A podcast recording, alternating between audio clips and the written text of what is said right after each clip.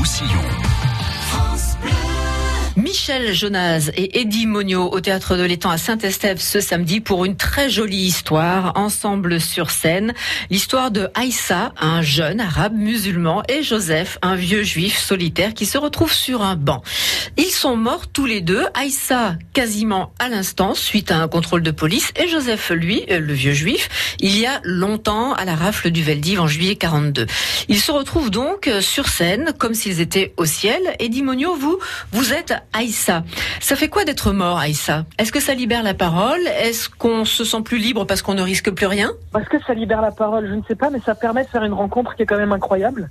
Celle justement de, de, ce vieux juif que dans d'autres circonstances jamais je n'aurais pu rencontrer, jamais j'aurais pu échanger, jamais j'aurais pu découvrir quoi que ce soit le concernant. Donc ça, ça libère, oui, ça libère quelque chose effectivement. Est-ce que vous êtes censé être euh, au paradis, en enfer, au purgatoire ou dans un autre lieu?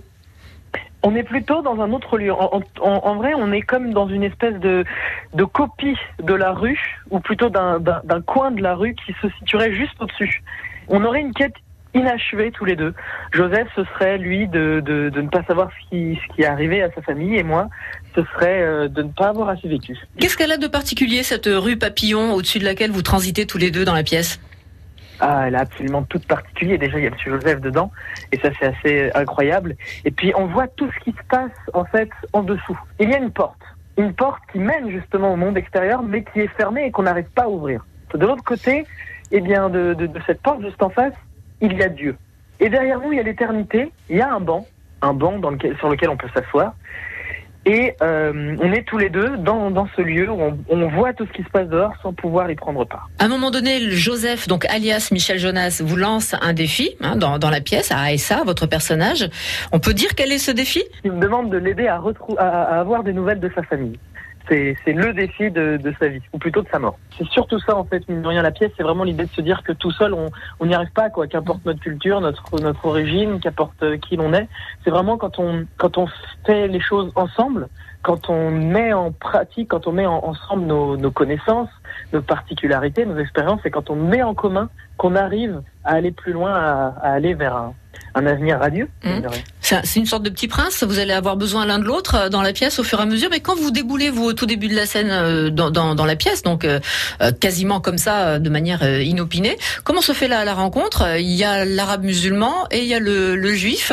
C'est tout de suite quoi une, une, curiosité, une animosité, une attirance? Ben, Il y a surtout, outre ça, il y a surtout le fait que ce soit un vieux monsieur et que moi je suis un, un jeune. Et c'est surtout ça le, le premier choc mmh. qui, qui, qui arrive. Et euh, le fait que lui, pendant 70 ans, il est resté tout seul. Moi, je viens juste de quitter une, une, rue bondée de monde, je viens de parler avec des gens, et puis, pour moi, moi, je n'ai pas connu la solitude, lui, si. Et déjà, il y a ce choc-là qui se fait, donc, de ce vieux monsieur et de ce jeune, plus que de, de, un choc de religion, il y a surtout un choc, euh, de, un choc lié à l'âge. Il place tous ses espoirs en vous, du coup?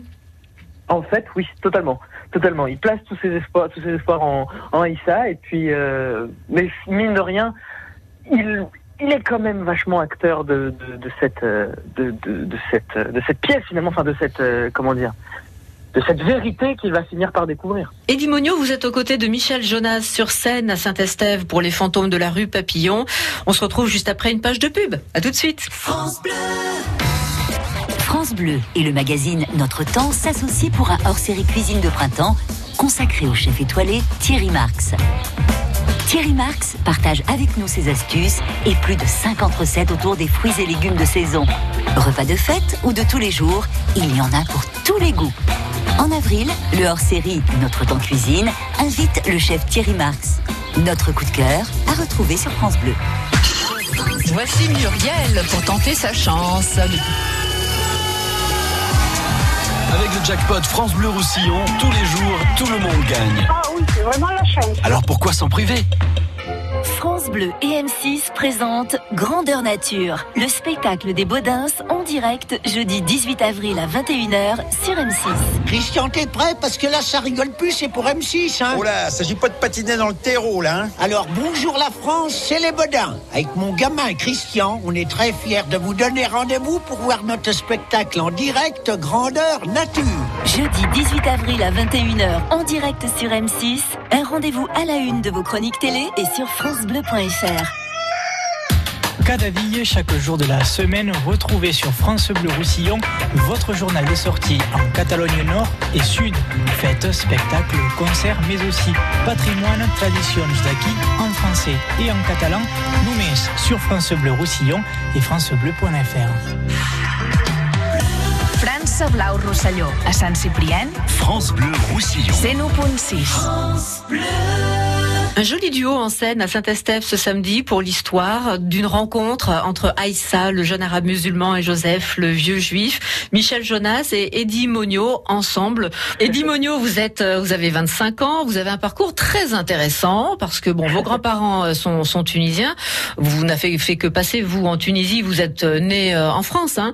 Vous êtes du 9-3 comme on dit, hein, de la, la scène Saint-Denis, et on se dit ah mon Dieu le pauvre, voilà. Et vous vous dites mais non, au contraire, c'est merveilleux. C'est là que j'ai découvert la culture. J'ai eu accès à la culture là-bas et pour moi, j'ai toujours voulu aller dans le dans le 9-3 pour la culture. Mais comment vous aviez accès vous à cette culture? Alors j'habitais à Noisy-le-Sec. J'habitais très exactement au 39 rue Pierre Brossolette euh, pendant mes 13 premières années. Et au bout de la rue, euh, ou presque, il y avait un théâtre qui s'appelle le Théâtre des, Bergeries et qui proposait un planning euh, de, qui proposait des, choses formidables. C'est-à-dire que toutes les semaines, pour pour un moindre coût, c'est-à-dire qu'on ne se ruinait pas non plus, mais toutes les semaines, mais encore toutes les semaines, on allait voir une pièce de théâtre, on allait voir un spectacle, on allait voir de l'art, on allait voir de la danse, de, l'opéra parfois même, on allait voir du cirque. Et je ne pouvais que tomber amoureux de, tout ça parce que euh, je le voyais, je le voyais ces, artistes sur scène et je trouvais ça formidable.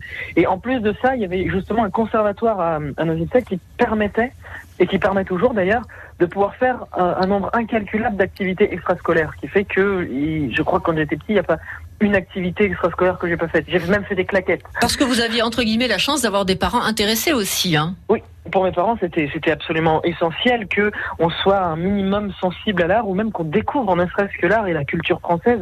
Et il était impensable que leurs enfants ne puissent avoir accès à ça.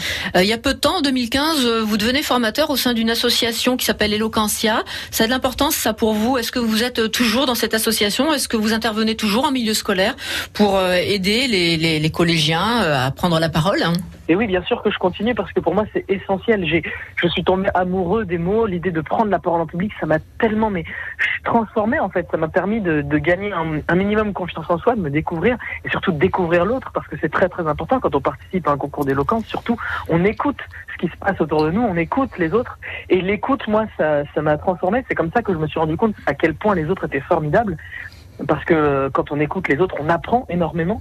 Et je me suis dit, voilà, j'ai cette connaissance de l'art de prendre la parole en public. Je ne peux pas la garder que pour moi. Alors oui, je vais, je vais la transmettre avec grâce à l'association Eloquentia. Je vais dans les primaires, dans les collèges, dans les lycées, dans les universités, parfois même en entreprise, justement, pour transmettre cet amour de la, de la parole. Parce que mon père m'a toujours appris qu'une connaissance est inutile si elle n'est pas transmise. Donner la réplique à Michel Jonas, c'est, j'imagine, euh, facile, plaisant. facile, oui. Alors facile, je sais pas plaisant, oui, ça c'est sûr. Facile, ça quand euh, c'est quand même quelque chose parce que Michel Jonas, c'est quand même le monsieur que j'écoutais dans ma voiture quand je partais en vacances avec mes parents. Et là, euh, quand j'ai appris que j'allais jouer sur scène avec lui, j'étais en mode waouh. Et, et il m'a, il m'a énormément aidé. C'est-à-dire qu'il a quand même plus de 50 ans de scène et son expérience m'a été énormément profitable. Il a partagé avec moi euh, incroyablement. Il était très généreux avec moi, très bienveillant. Donc, il fait que sur scène, bah, on est ensemble. Quoi. C'est ce qui est sûr, c'est que je me sens pas seul. C'est en ça que c'est facile. C'est parce que voilà, il est, il est bon et tout coule de source. Ah, Oui. ah oui, alors dans ce sens-là, oui. Les fantômes de la rue Papillon, c'est le titre de la pièce. On la voit ce samedi 13 avril à 20h30 à Saint-Estève au théâtre de l'Étang, ici dans les PO. Merci beaucoup, Eddie Monio. Je vous en prie. Merci à vous. À réécouter en podcast sur FranceBleu.fr.